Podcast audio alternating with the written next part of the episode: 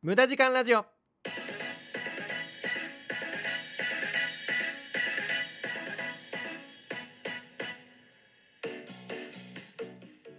皆さんこんばんは。アニメゲームを愛するオタクプログラマー略してオタグラマーの今瀬です。無駄時間ラジオ。この番組は人生において無駄な時間こそ必要な時間であるをモットーにお送りしています。さて本日は12月28日。時刻は0時を回りました。ということで、えー今週も月曜日が終わってしまいました。ということは今年の月曜日はもうないです。ついに ついに来てしまいました。今年が終わるぞ。でもねまだまだ仕事はたくさんあるので頑張っていきたいななんてね思ってます。すでに夏休み冬休みですね。はい頭バグってますね。すでにねあの冬休みに入った人とかもねいると思うんですけどまああのーめちゃくちゃ羨ましいんですが存分にね楽しんでください。まだまだ仕事の方がね多いと思いますので、えーもう少し僕と一緒に頑張りましょう。さてさてこの間ですねクリスマスありましたね。12月25日。ここでクリスマスの豆知識なんですけど皆さんクリスマスイブのイブどういう意味か知ってますか？クリスマスイブっていうと日本だとこう12月の24日。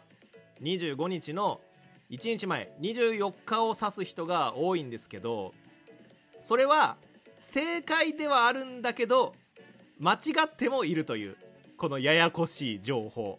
これをねちょっとお伝えしたいんですけどクリスマスイブのイブっていうのはイブニング。夕方ですね。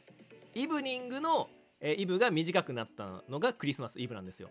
なので本来であればクリスマスイブとはクリスマス当日の夜というのが本当の意味なんですね。しかしクリスマスイブは12月24日の夜であることにも変わりがないという。これ難しいね。どっちも合ってるっていう。これね実は使われている暦の違いが原因でこういうことになってるらしいんですね。クリスマスといえばあのキリスト様のね誕生日ということでルーツはユダヤ教なんですよ。そのユダヤ教で使われるユダヤ暦っていう暦では日没？日没を境に新しい日が迎えるんですよ。今我々が使ってる暦っていうのは0時を境に日付が変わるっていう暦なんですけどユダヤ暦だと日没を境に日付が変わる。つまり24日の夜っていうのはあのユダヤ暦にとってはもう25日なんですね。なので、えーややこしいことが起きていると。伝わったかな？うん。つまりねそういうことなんですよ。使ってる暦の違いで違うと。でここで一つ問題になるのがまあじゃあお前クリスマスイブは24日の夜で間違いないんだったらそれでいいじゃねえかと。はい僕もそう思います。ただ皆さんの身の回りでいませんか？クリスマスイブイブイブとか言ってるやつ。これは違うぞと。本来クリスマスイブのイブはイブニング、えー夕方夜っていう意味で使っているのでこの意味で使うとクリスマスの夜夜夜って言ってるのと同じだからそれはちょっと違うぞと。えー皆さんのね身の回りに、まあ、こういう使い方をしてる人がいたらあの言ってあげてください。でもな大抵こういうこと言うやつって嫌われるんであのそこは皆さんのさじ加減に任せます。まあ一応あの補足しておくとあのイブっていうのには前夜っていう意味ももちろんあるんですよ。あのニューイヤーズイブとか言うと大晦日っていう意味なんでまああってはいるんだけどことクリスマスにおいてはキリスト教のね行事なので、えーここで使われるイブは前夜っていう意味のイブではなくて夜っていう意味のイブで使われます。さあ皆さんねクリスマスはねどのように過ごしましたか？友達とか恋人家族、まあ、もちろんねあの一人で過ごしましたっていう方もいると思うんですけどうちもですね家族で過ごしたんですけど、えークリスマスはピザとモスバーガーのチキン。あとモスシェイクね。モスシェイクマジでシェイク界で一番うまいから。これをね食べました。そしてなんとサンタさんからねとてつもないクリスマスプレゼントがねありました。なんと洗濯機壊れました。おいサンタ。お前サンタこの野郎。いやマジでやばくてうちあの乾燥機付きの洗濯機使ってるんですけど乾燥機の方が壊れたんだよね。あの乾燥を始めるとボコボコボコボコボコボコボコボンみたいなこう破裂音みたいな音が鳴ってああもうこれ乾燥できねえっていうことで業者に電話したら、えー、修理はですね年明けになりますとうんえー、しばらくコインランドリー生活です。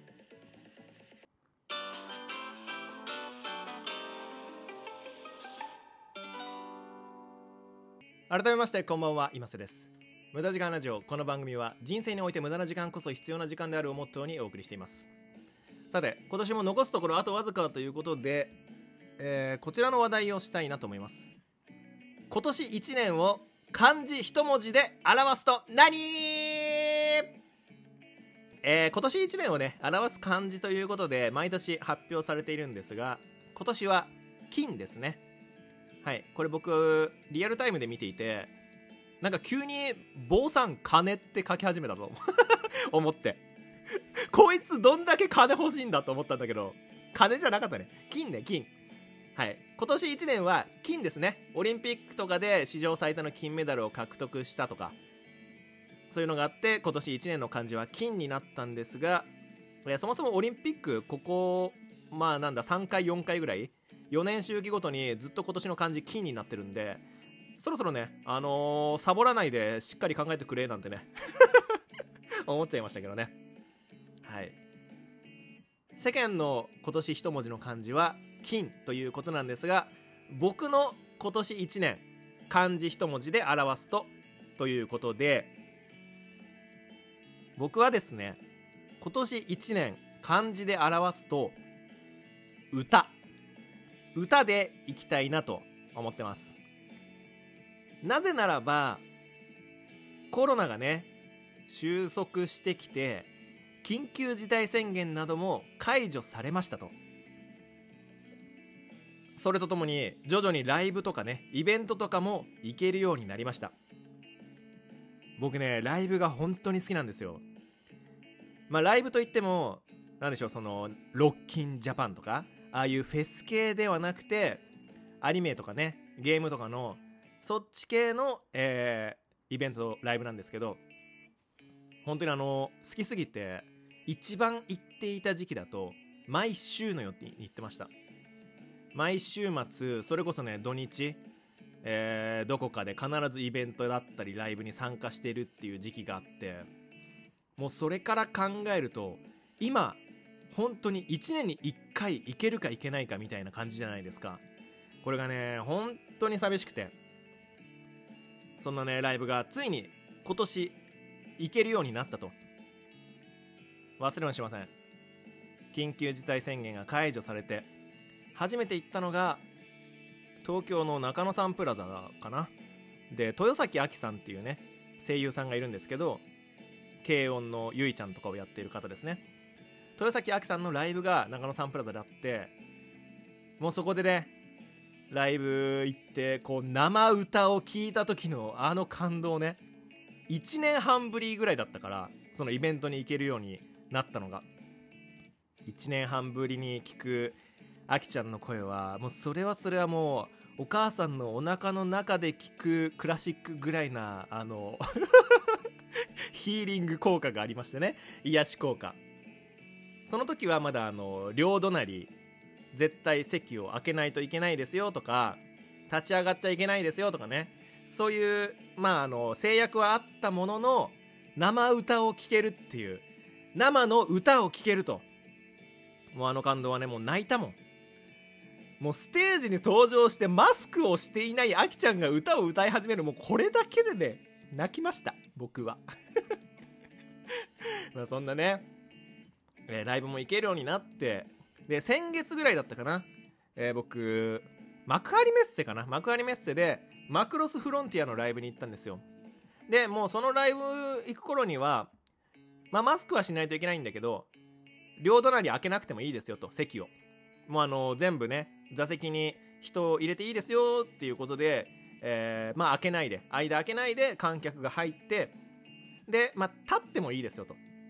でサイリウムも OK ただし叫ばないでください。はい。喋っちゃダメですと。コールとかも禁止、まあ、こういうライブがあったんですけど、まあ、これはこれでさらに泣いたね。その1個前の豊崎あきちゃんの頃は間を空けなきゃいけなかったからこうサイリウムの色がまだまばらだったんだけどこの間のマクロスのライブだともうあの観客で埋め尽くされてるからあの辺り一面のあのサイリウムの光もうあれをね本当に2年ぶりぐらいに見てもうさらにね、えー、僕は泣きました。もう最高でした。ということで最高なね歌が聴けたということで僕は今年1年を漢字一文字で表すと歌にしたいと思います。来年はもっといろんなイベントが行えるような世界になってくれ。さて無駄時間ラジオ今週はこの辺りで終わりになります。この番組では皆さんからのお便りを募集しています。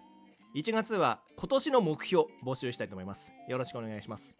普通歌も募集しておりますので、えー、概要欄の方に宛先書いてありますのでそちらのフォームからどしどしお便りお待ちしております。また YouTube にてゲーム実況今瀬チャンネルも行っていますのでこちらもチャンネル登録よろしくお願いします。